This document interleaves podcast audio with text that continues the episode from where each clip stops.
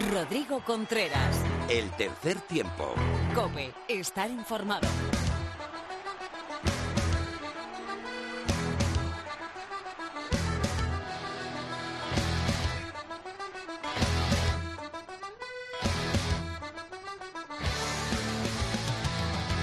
Hola, ¿qué tal? Bienvenido, bienvenida a una nueva entrega de tu programa de rugby en la radio. Estás en el tercer tiempo de la cadena Cope.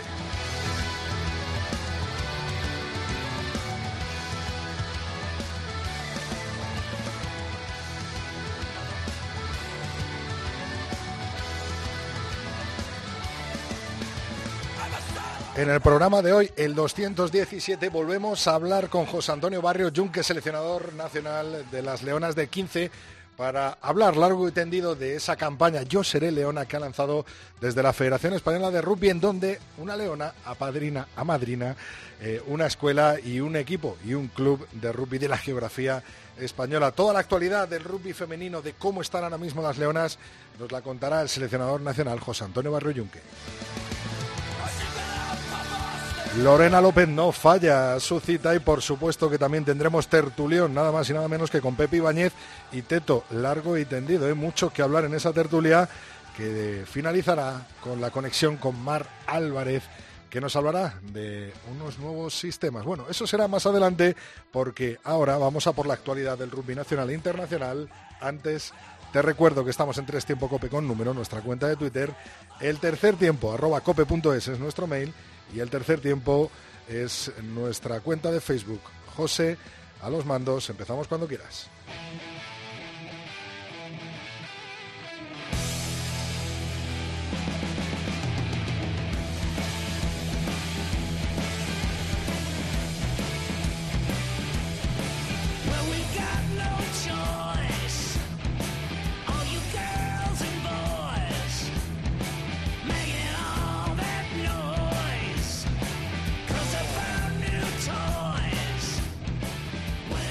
Se disputó la tercera jornada de la División de Honor Española con los siguientes resultados. Independiente Rugby 3, Universidad de Burgos bajo 0,55, Ampordicia 41, Unión Sportivo Samboyana 25, Silvestre El Salvador en el Derby, Valle Soletano 13, Braquesos Entre Pinares 20, Barça Rugby 33, Complutense Cisneros 14, Ciencias Universidad Pablo Olavide 31, Guecho eh, Rugby Club 31 y Lexus Alcobenda Rugby 56, Les Abelles 6. Con estos resultados lidera la tabla los madrileños del Alcobenda Rugby con un pleno, 15 puntos en tres jornadas. Le sigue Brac Quesos Entre Pinares con 13 puntos y también tres victorias y Ampordicia y Barça Rugby con 10 puntos. Cierra la tabla el Ciencias Universidad Pablo Lavide con 3 y el Independiente Rugby Club con 0.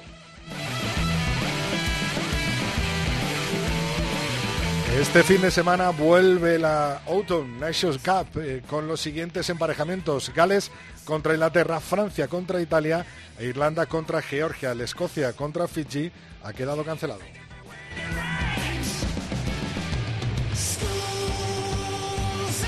Nos vamos al país vecino. El top 14 sigue liderado por La Rochelle con 26 puntos en 8 jornadas, 24 puntos para Stade Toulousain y 23 eh, para el Toulon y el Clermont, que son tercero y cuarto respectivamente. Cierra la tabla el Brip con 10 puntos y el Agen con 2.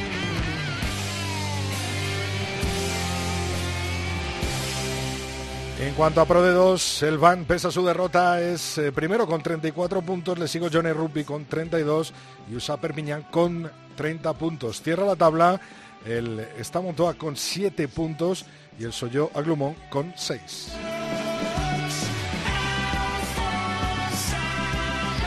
Arrancó la Premiership, la Gallagher Premiership de Inglaterra, 5 puntos para tres equipos, Exeter, Leicester y Sharks lideran la tabla, la cierran otros tres, Northampton, Gloucester y Harlequins con 0 puntos. Y para terminar nuestro repaso lo hacemos desde la Guinness Pro 14. El Leinster lidera la conferencia con 35 puntos, seguido de Ulster con 33 y Ospreys con 13. En la conferencia B es Munster el primero con 27 puntos, Scarlett segundo con 16 eh, y Conor Rugby tercero con 15 puntos. Tiempo ahora de la actualidad femenina, el rugby oval femenino con Lorena López.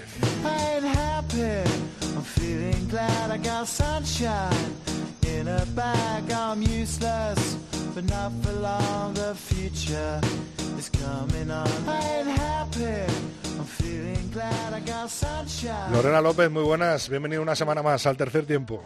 Muy buenas, Rodri. ¿Qué tal estás? ¿Si eres sano y salvo? Sí, esa es la pregunta que hay que hacer ahora mismo lo primero, ¿no? pues sí. Espero que tú también, ¿no?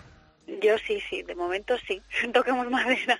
Bueno, la semana pasada por fin informamos del calendario oficial de la Liga Iberdrola que, comenza, que comenzará con, esperemos, crucemos los dedos, con una intensa eh, jornada en menos eh, de un mes, el fin de semana del 12 y 13 de diciembre, ¿no?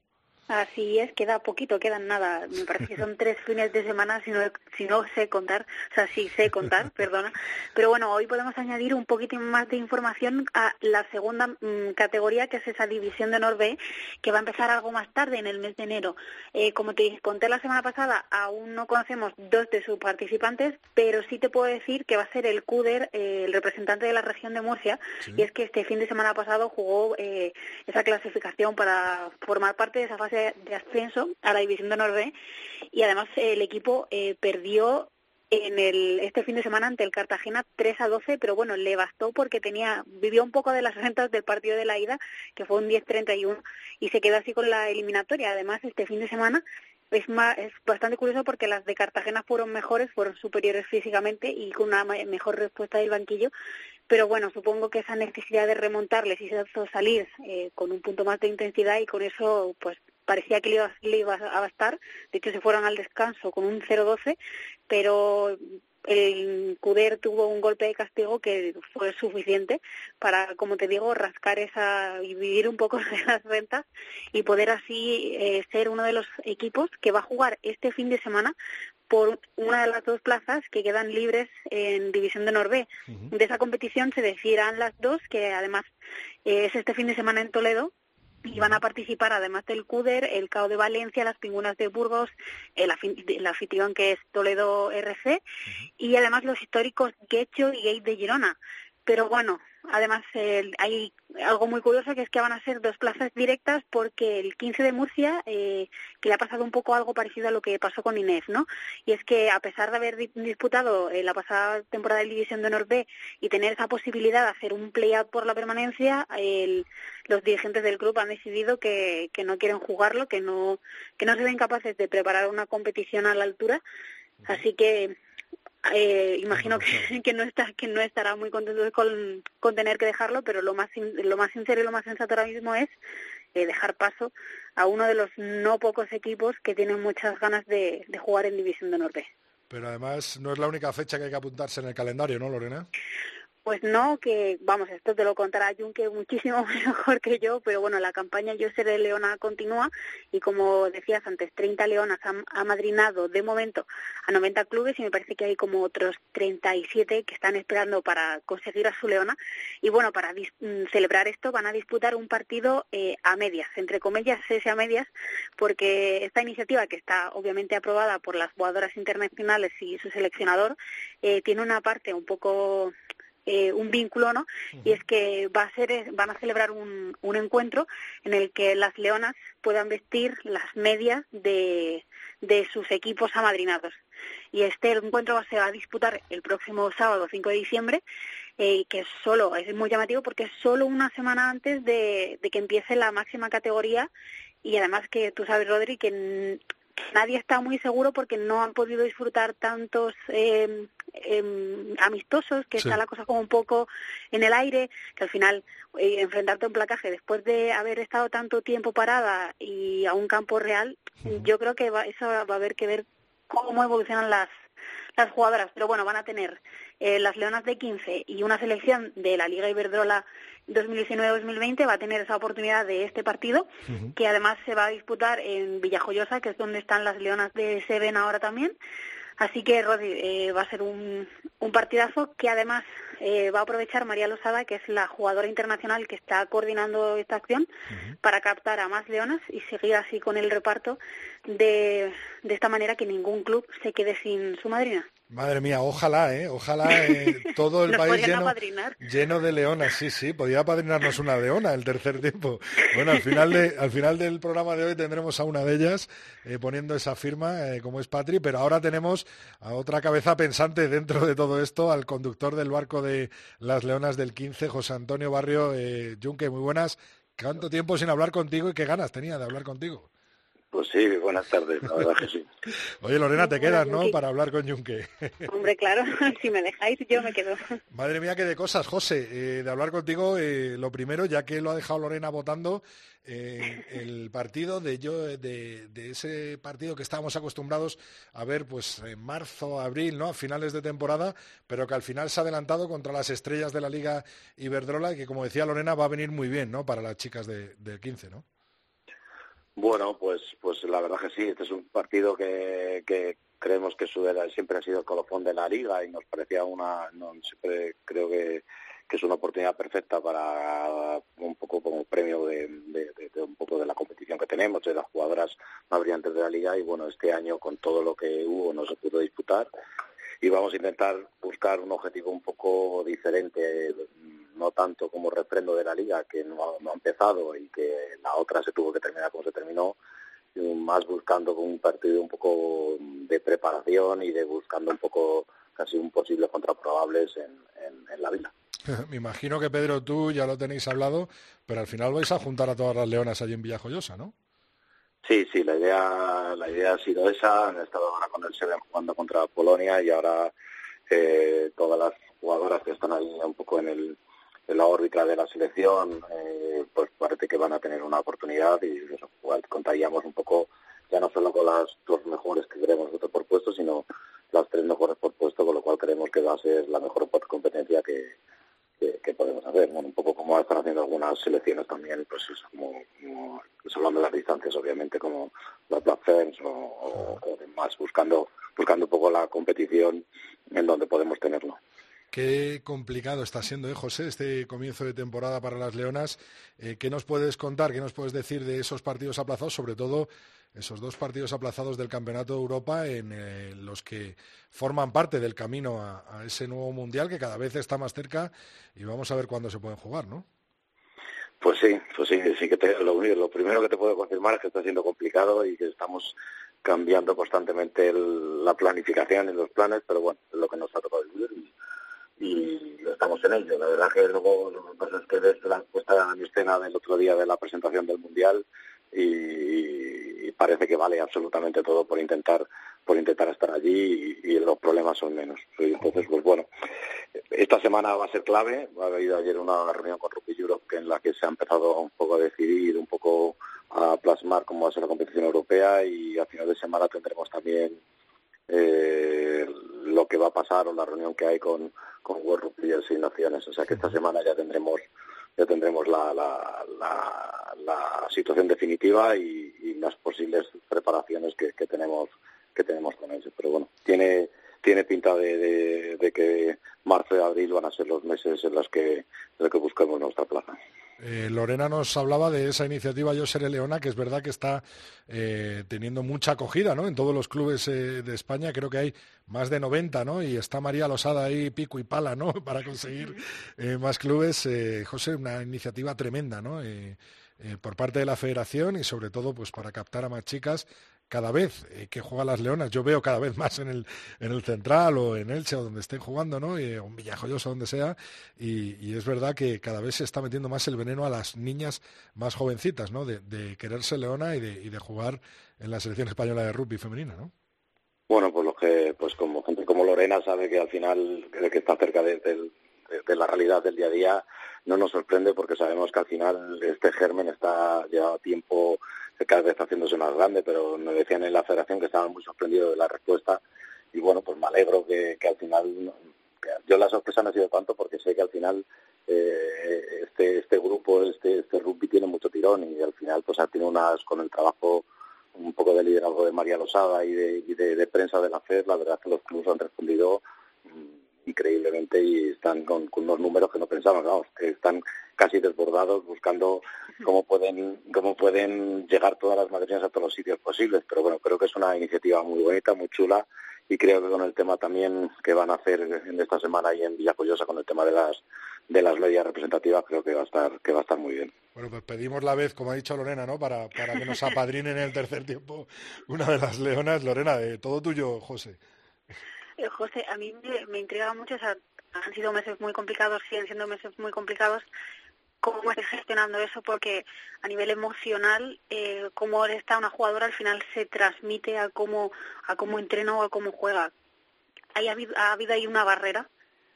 Bueno, pues no te niego que ha sido que ha sido complicado y no, pero las conoces y sabes que al final si hay un grupo que puede salir de esto es este grupo. ha sido complicado porque ellas eh, están a tope en cada uno de los, de los, proyectos como tan chulos como es este año, como es el de la Copa del Mundo, y ha sido un poco montaña rusa subirlas para, porque también teníamos nosotros la intención de, de que si llegaba la competición teníamos que estar a tope, entonces hemos tenido varios parones eh, que no solo en lo físico y en lo deportivo ha hecho daño, sino que lo mental provoca algunas dudas que, no, que, que, que, es complicado. Entonces, nosotros ya estamos deseando que este fin de que este, esta semana ya World Rugby eh, sea lo que sea, que me parece que no va a ser muy favorable para nosotros, pero bueno, eh, que ya dictamine cómo, cómo, cómo va a ser la clasificación y por lo menos tener una certeza y, saber cómo nos vamos a preparar, qué meses, qué, qué, qué, qué diseño de preparación tenemos, qué amistosos podemos tener y ya ponernos una fecha para ponernos a a, a la plaza que, que creemos que es nuestra.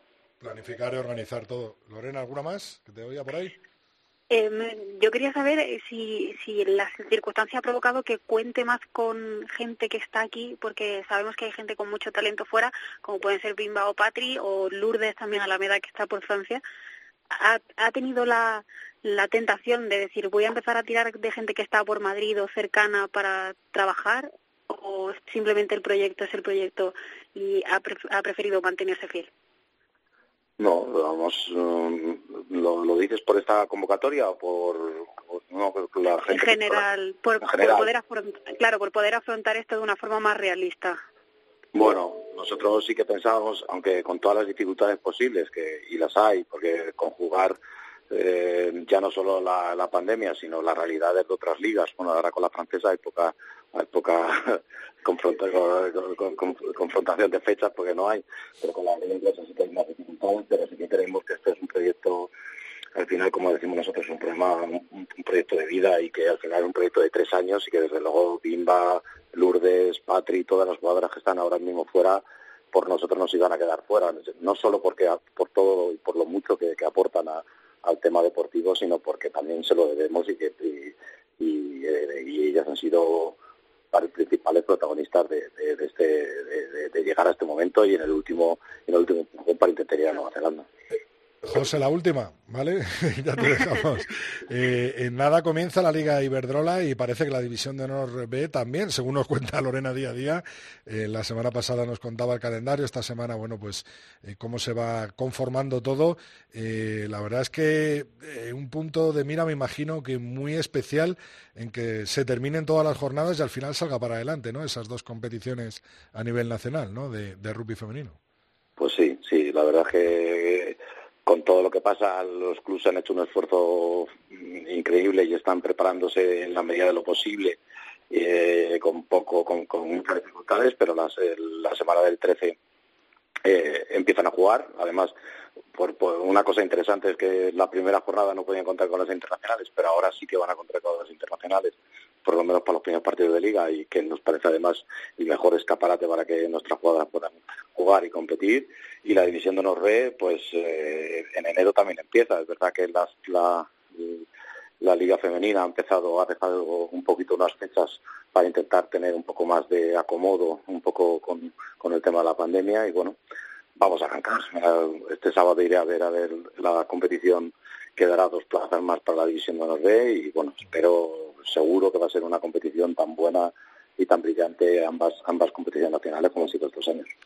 Pues nada, muchas gracias José, la verdad es que un placer tenerte como siempre aquí en el tercer tiempo, estamos muy atentos y ojalá salga todo para adelante, nos has anunciado noticias a finales de esta semana para empezar a planificar ese Mundial 2021 que es el gran objetivo de, del rugby femenino español, así que estaremos muy atentos, informaremos y por supuesto que seguiremos muy de cerca todos los pasos que des con las Leonas de momento puestos en ese primer partido ante las estrellas eh, de, la, de la Liga Iberdrola. Gracias José. Muchas gracias a vosotros. Lorena, hablamos la semana que viene. Hasta el martes que viene, Rodri.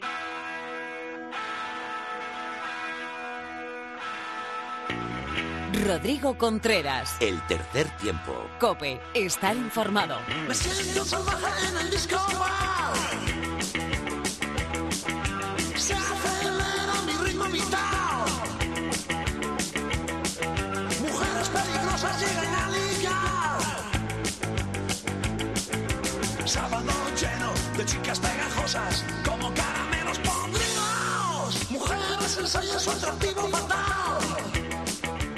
Bueno, pues son los ilegales los que con ellos introducimos nuestro tiempo para la tertulia. El tertulión de, iba a decir tiempo de juego, que lo tengo justo aquí atrás, pero no, es el tercer tiempo de la cadena Cope, con Pepe Ibáñez, Revista 22. Muy buenas, Pepe. Hola, Rodrigo, buenas tardes. y con Miguel Ángel Torres, Teto, muy buenas, Teto. Buenas tardes, ¿cómo me gustan los ilegales? De mi época joven, que ya hace unos cuantos años, Rodri, bien por los ilegales. Ahí castigabas bien la discoteca, ¿no? Con ellos. Oye, Pepe, eh, Alcobendas intratable, ¿eh? Bueno, el inicio es bastante prometedor, ¿no? Han jugado incluida la Copa 4, han hecho 4 de 4.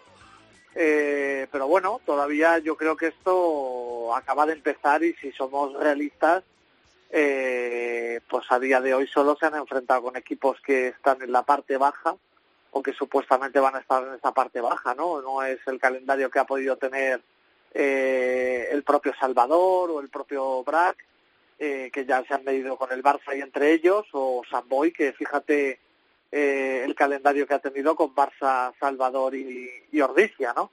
Entonces yo creo que todavía es un poco pronto para, para verlo, pero sí es cierto que, que el objetivo que se planteaba era hacer 15 de 15 ante los equipos de abajo de la tabla, eh, se ha conseguido y ahora pues en Burgos está la reválida, ¿no? Que, que parece que la Universidad de Burgos bajo cero está en plena forma. Sí, eso te iba a decir, ¿en plena forma el Burgos o demasiado bajo Independiente?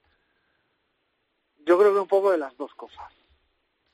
Yo creo que es que, aparte de que creo que no fue el partido de los bisontes que les salió todo mal, porque unas dos semanas antes contra Santander, o sea, contra Alcobendas, eh, lo hicieron muchísimo mejor y incluso tenían eh, menos jugadores disponibles, pero, no sé por qué. Ese día no les salió absolutamente nada, parecían un equipo totalmente eh, eh, deshilachado. Cuando eh, Burgos contraatacaba en cuanto rompían la primera cortina defensiva era una autopista hacia el ensayo. Y bueno que hagan borrón y cuenta nueva porque necesitan tener la cabeza centrada eh, para poder empezar a sumar puntos cuanto antes. Eh, Pepe, eh, la verdad es que el calendario sí que ha favorecido ¿no? a los de a los de Tiki Inchausti y, y, bueno, pues hasta el final no se miden a, a, en teoría los grandes cocos de la liga, ¿no? No, lo bueno es que todos se van a ver con todos, ¿no? Es cierto que este formato tienes que con este formato reducido de una vuelta en los partidos de casa los tienes que aprovechar más, pero al final te van a tocar tres o cuatro salidas muy complicadas fuera eh, a todos los equipos. Así que El Salvador tiene que venir a las terrazas, Alcobendas tiene que ir a Pepe Rojo, tiene que ir a Ordicia, Ordicia tiene que ir a San Boy. Sí, sí. Eh, es muy, muy difícil, ¿no? Entonces, eh, yo creo que todavía es muy pronto para, para empezar a, a sacar conclusiones. Eh, Teto, ¿qué tal ves a los de Alcobendas? ¿Les sigue viendo muy crecidos? No, lo de crecidos era por las, por las manifestaciones en las redes sociales. Llevan dos partidos, llevan diez puntos y parecía que habían ganado tres ligas. Pero ojo, lo están haciendo muy, muy bien. Esto apunta muy bien. Y encima, tal y como comentáis los dos, han tenido un calendario muy fácil que va de menos a más. Eh, les ha dado tiempo a rodarse, casi que como unos partidos de, de entrenamiento. Esos 15 puntos significan partidos victoriosos, todos con bonus pero Pepe lo ha explicado de maravilla. De momento todavía no se han enfrentado a los gallitos. Y ojo que en este formato reducido de, primer, de una vuelta y en la que pasan los seis primeros a jugar una cosa y los seis de abajo a jugar otra diferente, es vital ganar a los que son de tu liga, es decir, a los de la parte de arriba. Me explico, el Quesos Entre Pinares ha ganado en el derby al Silverstone El Salvador y el primer interesado, el que Silverstone El Salvador esté entre los seis primeros es el propio Quesos, porque pasas a la segunda fase con los puntos de aquellos Eso que es. están en tu grupo. Eso es Arrastras, vital. arrastras los puntos de los eh, rivales con los que vas a jugar la segunda fase. y ahí el, el, el Brac ya ha ganado al Barça también, ¿eh? Eso es, ha ganado el Barça, ha ganado el Silvestre El Salvador y, hombre, pues eh, evidentemente los equipos de arriba quieren ganar todos los partidos, pero tú imagínate que cualquiera tiene un tropiezo con, con los de abajo y te has dejado puntos encima con los que se supone que se van a jugar la liga, eso es clave. Pero vamos, Alcobendas apunta muy bien, es, eh, tal y como comentaban en ese tuit del que yo me, me hacía un poco de mofa, eh, eh, lo han conseguido todo, el mayor anotador de ensayos, pero con una diferencia abismal, el que tiene menos puntos recibidos, bueno, todo, todo apunta a que el equipo de Tiki este año está ingresado y quieren conseguir eh, gestas, gestas grandes y gestas históricas. Efectivamente, pongamos que en esa última salida de los de Tiki a algo Jerry, ¿no? Pues pueden ahí perder alguno de los puntos que pueden ser vitales para, para esa segunda fase eh, de esta liga que, como bien decís, bueno, pues se ha completado tres jornadas. eh, cada, cada jornada que se completa, completa, nunca mejor dicho, lo celebramos aquí. Y por arriba parece que Ordicia también vuelve, ¿no? Con esa gran victoria ante la Unión Esportiva Samboyana en casa, vuelve a, a pres- a presentar sus credenciales tras el traspiés de Burgos, ¿no? Pepe. A mí me sorprendió, me sorprendió mucho el bajón que pega Samboy en el segundo tiempo. O sea, amén de, de que Julen Goya les hace un ensayo en el minuto uno de cada parte, eh, me, me extraña mucho eh, la falta de concentración ahí, pero sobre todo cómo se deja cómo se deja caer Samboy en, en el segundo en el segundo tiempo, porque es que hace una primera parte, vamos, eh, que tutea perfectamente a Orbici afuera, incluso le domina durante gran parte del partido y, y se va al descanso 17-18 arriba, ¿eh? O sea que, que, que no sé, no, no, no, no logro entender por qué, por qué ese bajón, no sé si físico, si mental, pero sí es cierto que, que a mí Samboy me son súper agresivos en los racks, a mí es un equipo que me gusta mucho en cuanto puede, juega rápido, aleja el balón de los puntos de contacto, me gusta mucho cómo juega y Ordicia, Ordicia tiene, tiene, tiene mucho, tiene mucha pólvora, ¿no? Y, y se ha, se ha notado, está Goyer Goya en el banquillo, eh, tiene, tiene, tiene mimbres también para poder optar a hacer cosas grandes este año. Me imagino que eh, Teto, junto con los dos de Valladolid y el Lexus Alcobendas Rugby, eh, ¿cuáles son los otros equipos que ves metidos ahí en la pomada? Ordicia, me imagino. ¿El Barça le ves ahí metido? Hombre, eh, Ordicia, por, su, Ordicia por eh, plantilla, eh, por supuesto, y de lo duro que es ir allí a jugar a Altamira.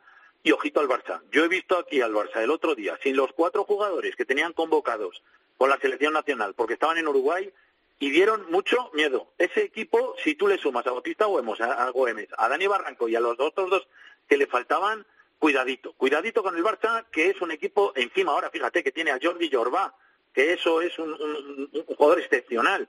Eh, Este, este Barça apunta que no se va a bajar de entre esos cuatro primeros puestos.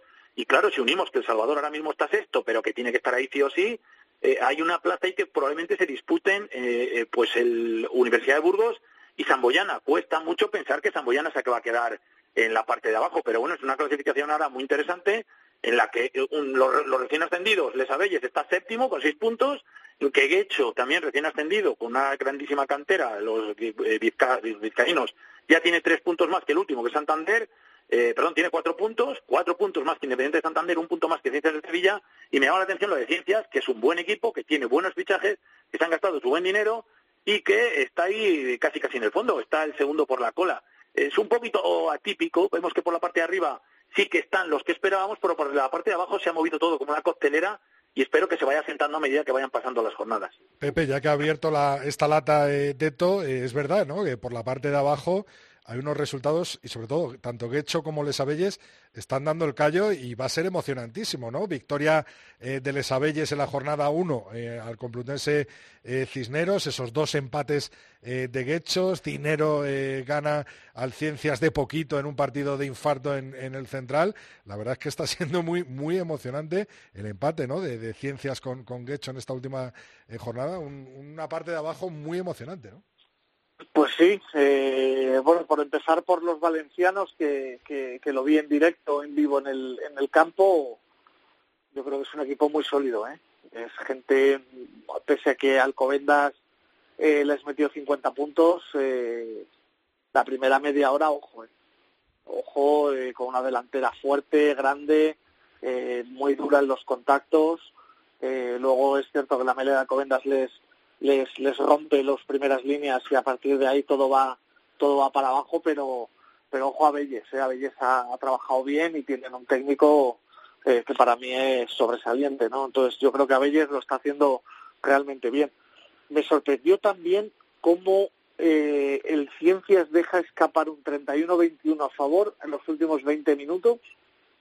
Eh, y es que, claro, pero es que además Getxo tiene una melee a 5 metros con tiempo cumplido para ganar, para ganar el partido. O sea, es que eh, ya le pasó en Madrid. En Madrid creo que se puso 13-0 al Cisneros eh, al descanso, cerca del descanso, o, o 3-13. no sé qué le está pasando también a los de Manolo Mazo, que es que en la recta final de los partidos eh, se desinfla, está ¿no? encajando está encajando puntos, se desinfla, pierde la concentración, pero pero me preocupa me preocupa el Ciencias. ¿eh? De hecho, vamos, encontró dos puntos y a lo mejor pueden haber sido hasta cuatro de oro. Pepe, y es que Ciencias no ha ganado en casa todavía, eso es noticia. No, no, además la Cartuja siempre ha sido un campo duro, duro de pelar. Oye, Teto, ya que estás por allí, habemos eh, convocatoria, ¿no?, de, de España. Sí, la han publicado hace unos minutos y bueno, es una convocatoria intensa, es, entretenida. Yo sí que te voy a ir diciendo algunos datos y es que sobre todo esta convocatoria se ha hecho eh, para dar confianza al grupo a dos meses de la clasificación mundialista. Se va a celebrar aquí en Valladolid. Es decir, en este último mes yo he estado presenciando el entrenamiento de las Leonas de Seven, el entrenamiento de los Leones de Seven la semana pasada y ahora vamos a contemplar el entrenamiento del 15 absoluto, del 15 del León. Eh, llama la atención que vuelve Jordi Jorba, que te lo he estado comentando antes, ya está recuperado de esa gravísima lesión que tuvo en el España-Georgia, pero hay jugadores que me encantan y que vuelven. David Barrera, Alberto Blanco Tuco, Joshua Peters, cuánto me gusta este segunda. John Besselbel, mira, vuelve una concentración, el bueno de John. Otro John, John Zavala, vuelve. Y uno, también un antiguo quesero, que ahora está en Francia y un jugador que siempre da todo con la camiseta del 15 León, Aníbal Bonan, vuelve a la, a la convocatoria.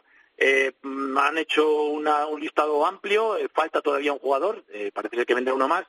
A mí, quien me falta únicamente, los que están, me valen todos, me parecen unos buenos eh, sí, jugadores. Va a, ser, va, a ser, va a ser un tercera línea porque se ha caído más Ah.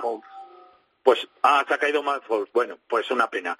Eh, me falta solo una persona, a lo mejor es que han hablado con él y como está con líos de, de preparación de los exámenes y esto, está estudiando medicina, es una carrera dura y precisamente ha abandonado la disciplina del Seven para dedicarse íntegramente al 15 y está con el BRAC, el partidazo que hizo el otro día Alex Alonso en el derby es para enmarcarlo. He tenido una conversación con él esta semana porque estuvo conmigo viendo cómo entrenaban los Leones de Seven y bueno, he hablado de lo divino y de lo humano, he hablado con él, he hablado de sus cosas, de por qué dejó el Seven, que es exclusivamente por temas de estudios, para centrar- centrarse en medicina. Eh, le daba mucha rabia ver cómo estaban entrenando sus compañeros de Seven, se le veía con unas ganas de, de- de saltar al campo que casi a poco que le hiciste a Pablo Feijó, cuando acabe los exámenes en junio está para apuntarse, pero me decía que los chavales de ahora tienen un físico y un fondo tremendo. Bueno, pues Alex, espectacular jugador. Hablé también de su hermano, de lo bien integrado que está y que no está nada preocupado por ese, sus errores del otro día. Bueno, insisto, eh, lo que hizo el otro día es maravilloso, un gran jugador, un gran chaval, y entiendo que irá entrando si es que se lo permiten sus, sus obligaciones. Eh, Pepe, para poner la puntilla a esto, eh, una convocatoria en la que Santi mira más a- hacia Francia, ¿no? Bueno, es, es que Federal está parado. Los clásicos, o sea, ¿no? Como Tuco, como, bueno, nombres con Sí, muchas caps, ver, ¿no? eh, Con muchas caps ya. Partimos ¿Qué de la base de Barrera, que, claro, claro, eh, partimos de la base que si la Federal 1 está parada, no la, nación, la nacional, sino la Federal 1 normal, la de los eh, ocho grupos, ahí hay mucho jugador español y, y bueno, es bueno tenerles de vuelta aquí, que trabajen con el grupo y se y sobre todo que sigan sintiéndose parte de ese grupo amplio de jugadores eh, que Santi necesita tener eh, listos para para el combate ahora que nos vamos a jugar las habichuelas, ¿no? Eh, ahí, pues, jo, yo he hecho, me hubiese gustado un poquito más de continuidad, pues, de ver a Kerman, ver a Fred Kersey, aunque Fred Kersey tiene que pasar por el quirófano, que volvió lesionado de Uruguay, aunque no hayan dicho nada. Eh, Pero vaya jugador, ¿eh? Kersey, eh, yo creo que ese... Bueno, ya, Sí. ya iba, ¿no? Con ese, con ese, con ese ah, es galardón, ¿no? jugador, Pero eh, es un tremendo. jugador top, ¿no? Es Sí, un sí. jugador de esos que te marca diferencias, pero bueno, a ver si pasa pronto por quirófano y, y, se recupera y puede estar en febrero con sus compañeros. Yo creo que lo que era la noticia más importante, eh, aparte de la vuelta de Jordi, que, que celebro eh, con muchísimo entusiasmo, ya él mismo ayer ponía en Twitter el doctor Aramberri me ha dado el alta para, para volver a incorporarme a- al rugby. Eh, para mí lo mejor es que, que saquen una semana de trabajo extra. Eh, yo lo sacaba el lunes en 22, que, que, que Santiago había conseguido esta semana de trabajo extra. Y, y la verdad es que viendo que Portugal está jugando dos test con Brasil, que Georgia está jugando lo que está jugando, eh, necesitábamos trabajar, necesitábamos trabajar y si hubiese un partido ya sería la leche. ¿sabes? Oye, un- una cosa, eh, y muy rápido. Sí, dale rápido. 18 de los 29 convocados, 18 juegan en la Liga Española. Ya se va incrementando los franceses, pero yo entiendo que también luego más adelante Pepe tiene que venir evidentemente Alba Jimeno y tiene que venir a intentar coger a, a Charlie Malí, alguna de estas A superestrellas, ¿no? Beto, es que si no, si no yo creo que nos podemos ir olvidando del mundial. Está O sea, claro. hay una hay una frase que le dice Santi Santos a, a Felipe en la entrevista que le ha hecho para 22 que es que es clave, ¿no? O sea, necesitamos, o sea, para jugar en las primeras, o sea, en las eh, no sé si dice primeras ligas o las ligas eh, fuertes, ¿no? Como jugar en primera división En necesitamos tre- 35 jugadores, ¿sabes? O sea, Bueno, stop. Bueno, seguiremos hablando de esto. ¿eh? seguiremos hablando largo y tendido y sobre todo de cara a ese mes de febrero. Eh, por favor, en 20 segundos cada uno, ¿los Pumas son capaces de repetir la gesta este fin de semana eh, ante los All Blacks? ¿Sí o no? Pepe, Teto y nos vamos. Pepe. Yo creo que no. Yo creo que de hecho se van a llevar un buen correctivo porque le han dado, le han puesto banderillas negras a, a los All Blacks. Teto. Van a salir avietados. Buen término taurino. Poder, pueden. ¿Lo van a conseguir? Ni locos. Yo creo que los All Blacks se van a poner a tope y, como has dicho, con esas banderillas negras van a investir como una alba cerrada. Como ganen los Pumas os llamo otra vez. ¿eh? Ya sabes Bueno. que aquel que acierta, el que acierta es David. Es David, o sea, ¿no? yo, yo no hago más que fallar. Pero joder, por el David se apuesta a la contra siempre. ¿sabes? Pepe, Teto, muchas gracias a los dos. Un abrazo. Adiós familia. Rodrigo Contreras. El tercer tiempo. Cope. Estar informado.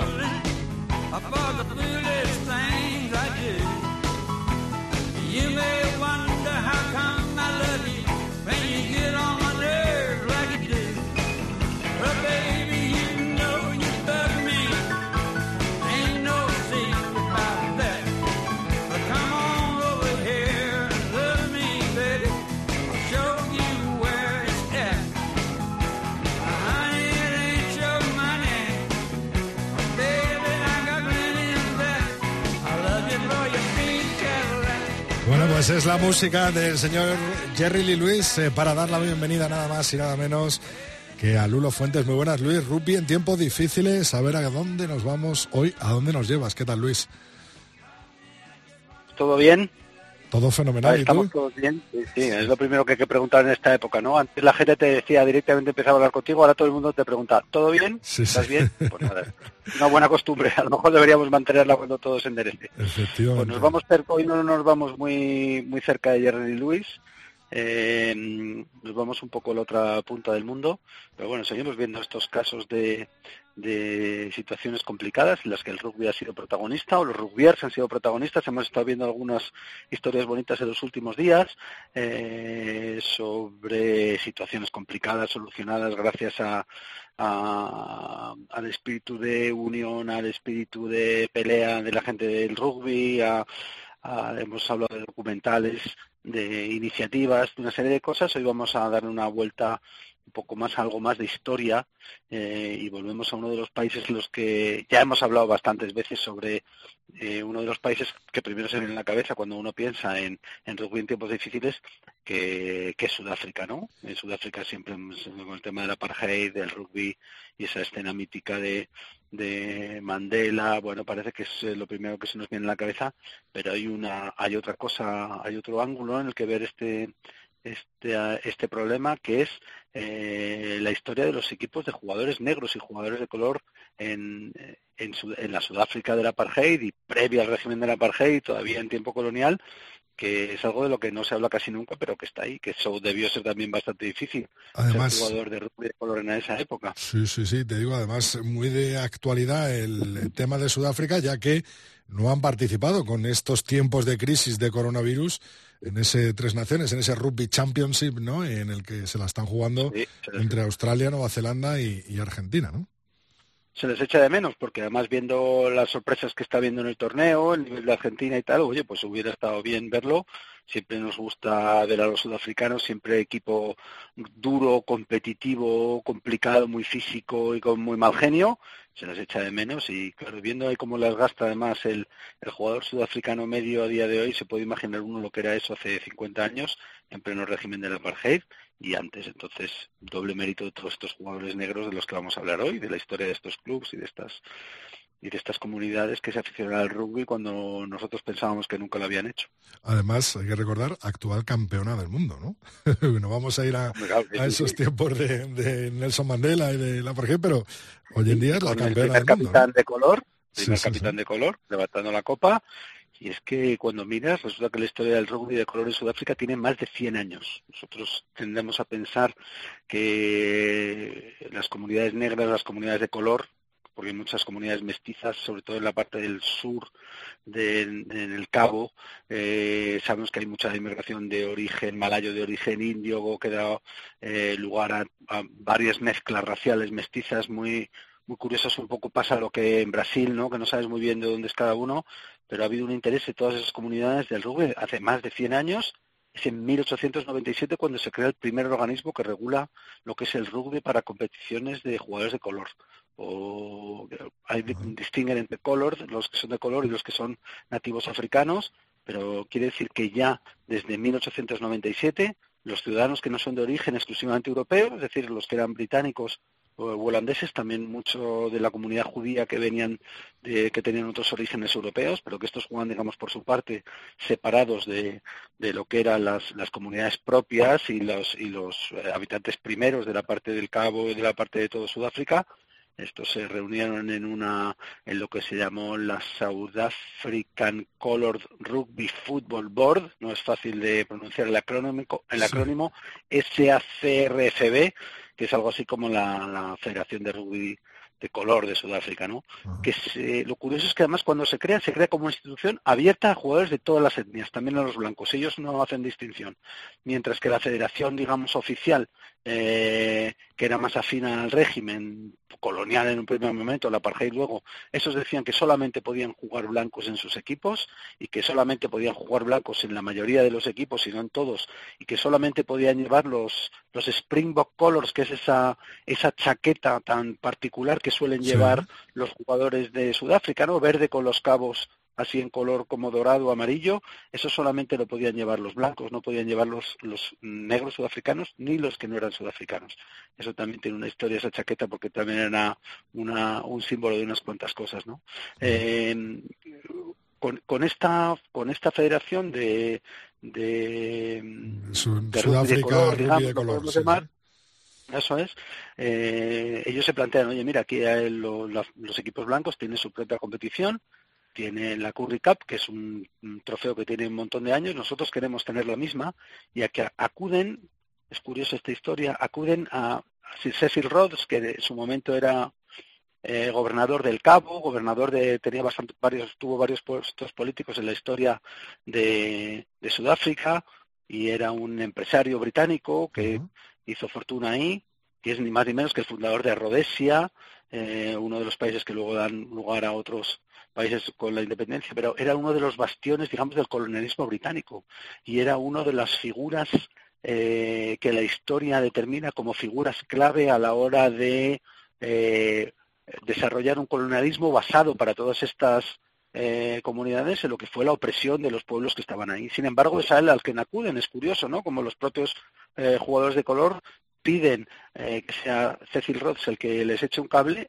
y se crea la Rhodes Cup, que es el primer torneo, que es de 1898 y que dura hasta el 60, hasta 1969, o sea, dura 70 años con Sí. ese nombre hasta que empieza a haber un run run que dice, oiga, mira, este no es el mejor nombre para lo que nosotros hacemos, porque precisamente esta persona eh, simboliza un poco la opresión, la explotación de los pueblos locales.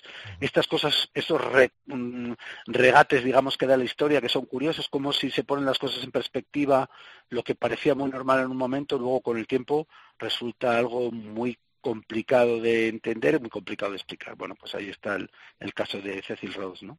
Y que dura Eh, 70 años, más de 70 años ese torneo, creado en el siglo XIX, ¿no? Es de eh, 1900... Exactamente, en el año 98, cuando En España estaba 98. perdiendo las colonias, cuando España estaba en la guerra de Cuba, que nos parece hace mil años, y que es algo de lo que casi no tenemos memoria más que por los libros, ya se jugaba al rugby, ya los equipos de jugadores negros y jugadores de color jugaban al rugby en Sudáfrica, que parece que es una cosa que, que está olvidada. De hecho, después del primer tour de los Springboks, que es en 1906, que van a- al Reino Unido, que es ahí además donde deciden que va a ser el Springbok su, su mascota, su símbolo, para evitar que les pusieran un símbolo impuesto, cuando vuelven, los- el equipo sudafricano blanco, el equipo de color, decide que ellos también quieren hacer un tour y que lo van a intentar. Eh, la Federación Blanca no les, les hace la vida un poco imposible porque cursan una serie de invitaciones a Nueva Zelanda, a otros países. Los otros países les preguntan a la Federación Blanca, digamos, y dicen, nosotros no tenemos ningún contacto con una Federación de Color, eso no sabemos lo que es. Les hacen la vida bastante complicada y acaban no haciéndose este tour. Eh, y hay una serie de vicisitudes que curiosamente acaban eh, o tienen un punto interesante en los años 70, que es algo de lo que estamos hablando también mucho últimamente en la sección. ¿Verdad? Hemos Siempre los a los Travel, 70, ¿no? En Irlanda, en Llegamos mucho a los ¿no? 70, sí, que es un, un tipo muy convulso, la Mare Franco en España, los travels, el cambio de régimen en Portugal, también la revolución de los claveles. Pensamos que ahora mismo estamos en un tiempo súper convulso. Cuando miras atrás la, la- echas un poco para atrás la mirada, tampoco resulta que esos años tampoco fueron especialmente fáciles y ahí que se hay una hay un evento del que hemos hablado un montón de veces que es ese tour de los Lions por Sudáfrica, el de los Invencibles, el de Billy John McBride, que hablamos hace poco como capitán, el del Call 99, que fue muy controvertido a la hora de ir para allá precisamente por el tema de la segregación racial. Y se criticó a los Lions, de hecho hubo una reunión de los Lions, eh, John McBride cuenta cómo le dijo a sus jugadores, entiendo si alguno no quiere ir, hay muchísima presión política para ir, si alguno considera que no tiene que ir o no va a estar cómodo, que se vaya, porque es que no nos va a ser esto muy duro, va a ser un batalla tras batalla, y efectivamente, como si fue, el que no esté convencido, que no venga, porque va a haber una presión política tremenda por el tema del apartheid. Eh, cuando llegan los Lions, eh, efectivamente cuentan, eh, entre otros Peter de Villiers, que fue luego seleccionado a los Springboks, Ajá. de color, como los, eh, la- los sudafricanos de color iban con los Lions, cómo apoyaban a los Lions, igual que apoyaban muchas veces a los All Blacks en contra de los Springboks, del equipo de su país, porque era el que representaba a lo- la comunidad blanca opresora que no les permitía jugar.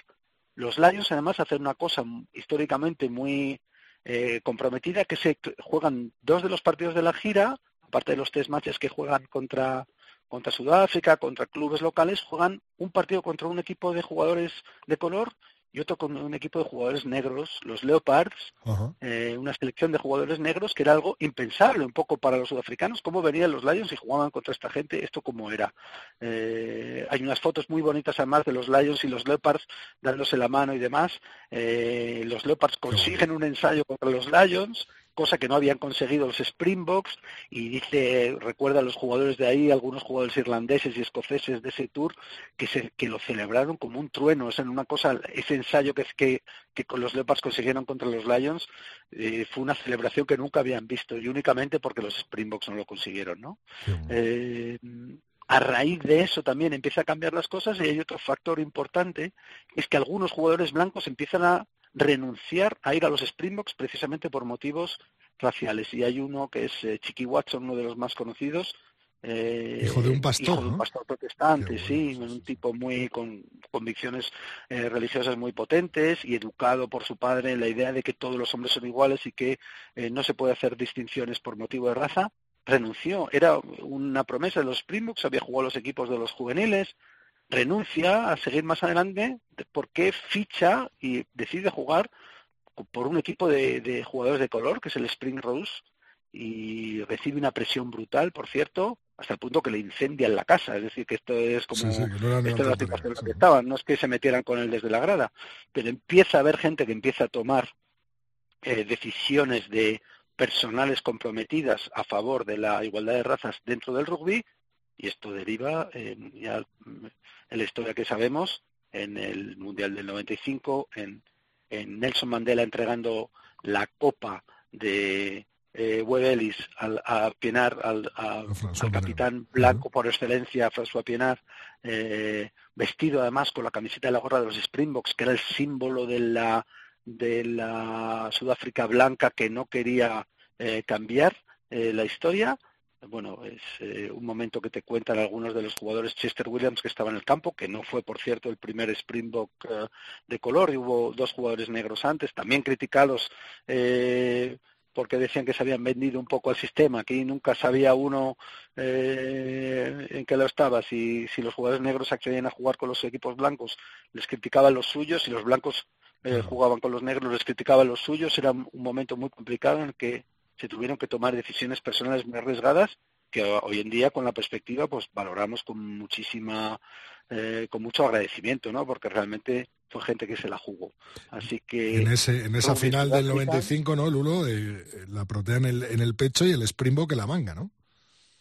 Bueno, a partir de ahí, eh, efectivamente, el Springbok era el símbolo de los de lo, del equipo de rugby blanco, digamos, que los que habían utilizado los, una selección de, de jugadores negros también antes, eh, hay todo un debate nacional sobre si, se, si hay que quitar el Springbok y cambiarlo por la protea, que es la esa flor que lucen ahora mismo los Springboks en el pecho, llevan, Sí. como tú dices, el Springbok en la manga y la flor en el pecho. Todos los, el resto de equipos eh, sudafricanos de otras selecciones renunciaron o se les dejaron de llevar el salvo precisamente los de rugby, a quien se les respetó por la tradición que tenía, eh, porque se quiso hacer borrón y cuenta nueva. Y es curioso, como además en el rugby, el deporte que realmente representaban, digamos, la opresión blanca contra las poblaciones negras, que habían tomado partido por los equipos visitantes, siempre que venían a jugar contra los Springboks, parece que el equipo visitante era el equipo con el que iban los aficionados negros y de color, pues al final es el equipo que mantiene el Springbok. Estas cosas sí, sí. que son un poco por arte de magia y ahora, como tú decías muy bien, el último, eh, la última Copa Webelis la ha levantado el primer capitán negro de los Springfo- de los Springboks. Parece como como estamos contando tantas veces estos días, son parecen guiones de Disney, ¿no? Sí, son sí, sí, historias de estas de película. eh, ¿Cómo puede ser que estas cosas pasen? Bueno, pues pasan y además tenemos la suerte que nos pasan a nosotros en el rugby, que también pasará en otros deportes, pero Y que gusta vivimos. esa carpeta. Eso es. exacto. Vamos a ver, Lulo, cómo nos despedimos hoy, porque hoy... Oye, yo con, yo con, luego con, yo eh, atiendo peticiones, ya lo sabes, sí, como sí, los pianistas de los, nos de los debías una, de los- nos debías una que nos has traído Eso hoy. A ti, a ti, Javier.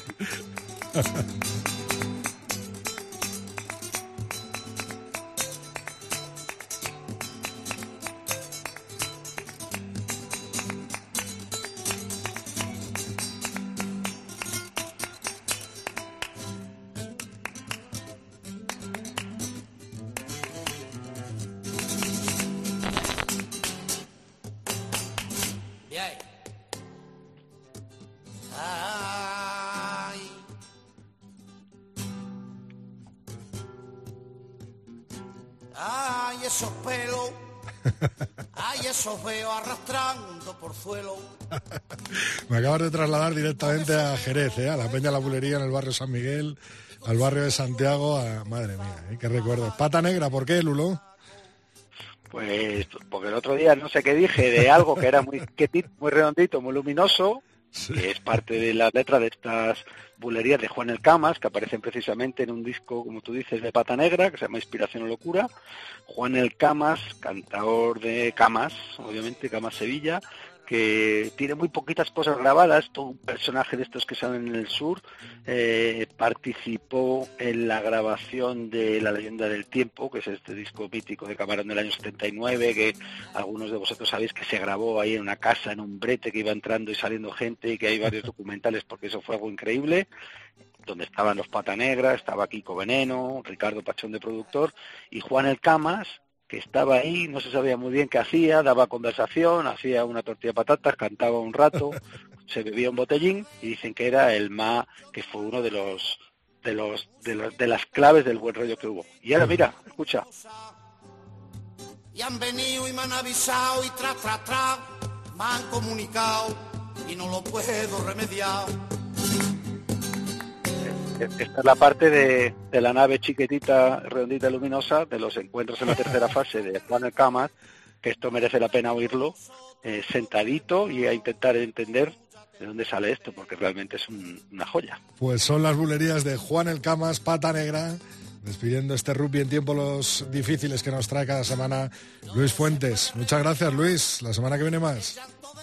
Venga, hasta luego.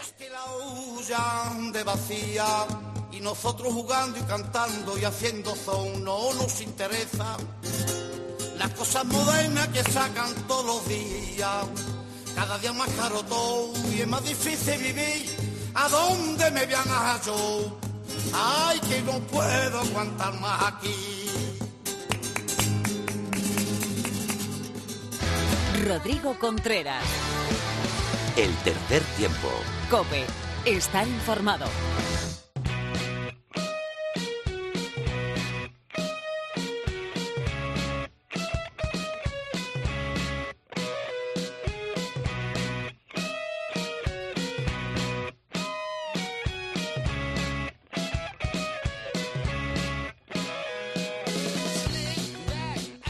Bueno, pues una semana más y antes de esa concentración de los Leones, pues tenemos con nosotros a Mar Álvarez. Muy buenas, Mar. Hola Rodrigo, ¿qué tal? Bien, deseando de hablar de una noticia que lanzaba la Federación Española de Rugby, eh, bueno, que tenía mucho que ver con la directora de fuerza y acondicionamiento, de aco- acondicionamiento del 15 del León, que era un planif tremendo, ¿no, Mar? Eh, bueno, el, eh, ¿te refieres a la concentración o, o- o a, a esto que se ha, publica, que ha publicado la Eh, FER? Eso es, lo que ha publicado la FED. Ah, vale. Bueno, sí, es solo- una infografía de, de cómo, es- cómo es el, una semana tipo. Ajá. Esto, eh, nosotros, cuando hacemos la planificación, bueno, así como primero hacemos el macro, ¿no? Miramos cómo es toda la temporada y ahí hacemos una distribución de cargas. Eh, obviamente todo es eh, flexible porque luego durante la temporada van pasando cosas, pero o sea, esto lo hemos hablado varias veces. Cada carga implica que podamos hacer las siguientes, entonces tiene que ser de una forma progresiva y de eso es muy importante la, la pretemporada. Pero durante la temporada, durante el periodo competitivo, la, la herramienta, la unidad de trabajo es el microciclo. Es cómo organizo la semana, de un partido hasta otro. Y este es un ejemplo tipo de cómo organizar la semana, pues eh, teniendo, teniendo en cuenta eh, los que han sido titulares, los que han sido suplentes y los que no, no han sido eh, convocados. Convocados. Sí, a lo largo de la semana y con diferentes contenidos que tenemos de trabajo en la semana, como, como debería ser la distancia total, la alta intensidad, el entrenamiento de contacto, el entrenamiento de sprint, eh, las aceleraciones de, ce- de aceleraciones y la carga metabólica, porque cada uno de esos contenidos tiene un tiempo determinado de recuperación y eh, que provoca esa adaptación al contenido que, que has metido, ¿no? Entonces, por ejemplo, no podríamos hacer el contacto antes del partido. Es obvio, pero ya se ha demostrado que hay valores fisiológicos que llegarías al partido muy cansado, como eh, demasiada creatinquinasa, eh, bueno, etcétera, etcétera, ¿no? Y bueno, y todo esto además, como distribuyendo entrenamiento integrado, entrenamiento analítico o entrenamiento delanteros tres cuartos, que llamamos unidades. La verdad es que Mar es alucinante porque es cuando es igual que cuando yo le pedía los apuntes a alguna amiga en la Facultad de Complutense de Periodismo y está todo por colorcitos. Y esto que está contando Mar ahora mismo se apoya en un cuadro que es un cuadrito que le vamos a pedir prestado a la Federación Española en el que cada color indica recuperación. En color verde, carga baja. En color amarillo, en color naranja carga media y carga alta en color rojo. Y en esos colorcitos está un cuadro donde se ven los días, donde eh, lo que está diciendo Mar es distancia total, alta eh, intensidad, eh, contacto, sprints, eh, aceleración y deceleración. Y una T marca si ha sido titular, una S si ha sido suplente y un NC si no es convocado. O sea, está perfecto. Y es un cuadro chiquitito en el que nos puede servir a todos y a todos los entrenadores para, para los entrenamientos. ¿no? Yo lo veo espectacular. Ya te digo que me han recordado con los colores a los apuntes que me dejaban en periodismo. Bueno, en general, ahora en, eh, en deporte se trabaja mucho con estas luces de semáforos, donde el rojo significa la alta intensidad, la carga media el naranja y la carga baja el verde. Y luego no sé si Bueno, esto ya en, en- en entrenamiento de deportes de equipo se utiliza mucho, pero el más uno, más dos, más tres son los días después del partido donde tú eh, más o menos ahí tienes que centrarte en recuperar y el menos tres, menos dos, menos uno significa que ahí ya estamos mirando al partido que vamos a tener. Y bueno, te, te centras en preparar ese partido. Es como un, se llama, bueno, tapering, afinamiento. Es como, es tu trabajo ya para el partido de la semana siguiente. Y luego esto tiene muchas variaciones porque luego hay semanas donde tú puedes tener un rival muy como mucho más fácil, entonces puedes meter más carga o al revés, una semana donde el rival o la situación del partido, por ejemplo, un derby o una final, eh, pues te hacen tener menos carga porque la situación de partido en sí crea demasiado estrés al jugador. Qué Y bueno. bueno, pues sería jugar con eso. Pero este sería como nuestro microciclo base. Base, eso es. Microciclo competitivo del rugby base, según Mar Álvarez. Dejamos nuestro cuadrito dejado por la eh, Federación Española. Mar, muchas gracias. La semana que viene hablamos desde la concentración del 15 de León en Valladolid, ¿no? Eso es. Pues Sí, sí, la, ahí te contaré. la semana que viene nos cuenta. Gracias, Mar. Adiós.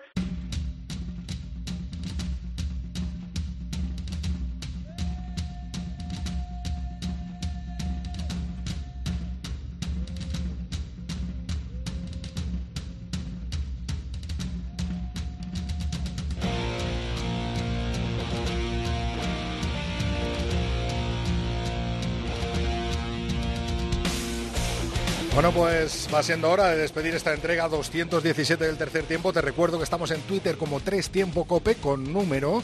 Nuestra cuenta de Facebook es el tercer tiempo cope y nuestro mail el tercer tiempo arroba cope punto es. Antes de despedir el programa, llegando a esa firma que hoy la pone Patri, nuestra gran leona, eh, invitada y colaboradora del tercer tiempo, decir que Phil no ha podido estar con nosotros por compromisos laborales, pero que por supuesto tendremos nuevos sin beans en las semanas eh, que vienen del tercer tiempo.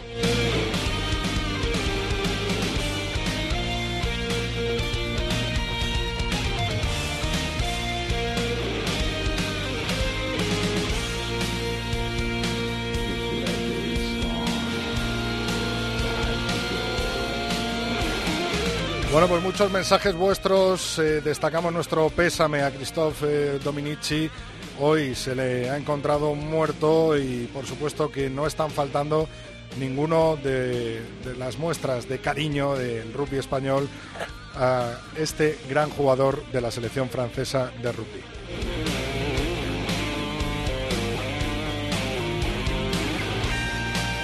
La semana que viene, el martes que viene, mucho más oval en la sintonía de la cadena Cope. Hoy nos despedimos con la firma de Patricia García. Muy buenas, Rodrigo. Bueno, pues un placer volver a estar aquí con, con vosotros en, el programa. Esta vez quiero cerrar con una firma hablando de la bonita, preciosa y exitosa campaña que ha lanzado la Federación Española de Rugby. Eh, Yo seré Leona, es el nombre de la campaña, eh, en el cual, eh, digamos, eh, conjugamos las leonas, eh, estamos yo creo que unas mm, 40, casi medio centenar de leonas, actuales jugadoras y exjugadoras eh, de la selección española de rugby, amadrinando los eh, casi más de 90 clubes, casi 100 clubes que ya se han inscrito a la campaña y donde se trata de fomentar y promocionar, eh, difundir y por supuesto eh, eh, intentar la retención de todas esas niñas jugando al rugby para que en el futuro pues lleguen, lleguen a ser leonas y, qué mejor manera que, hacerlo ahora en, en esta época pues tan difícil, tan dura para todos, coordinándonos todos y todas juntos para ayudarles en esa difusión y en esa retención de, de- de toda esa pasión eh, infantil. Así que nada, es un placer eh, compartir esta campaña, os animo a echar un ojo y que todavía hay plazo para todos aquellos clubes que aún no se hayan inscrito. Un fuerte abrazo y hasta pronto. Rodrigo Contreras. El tercer tiempo. Cope. Estar informado.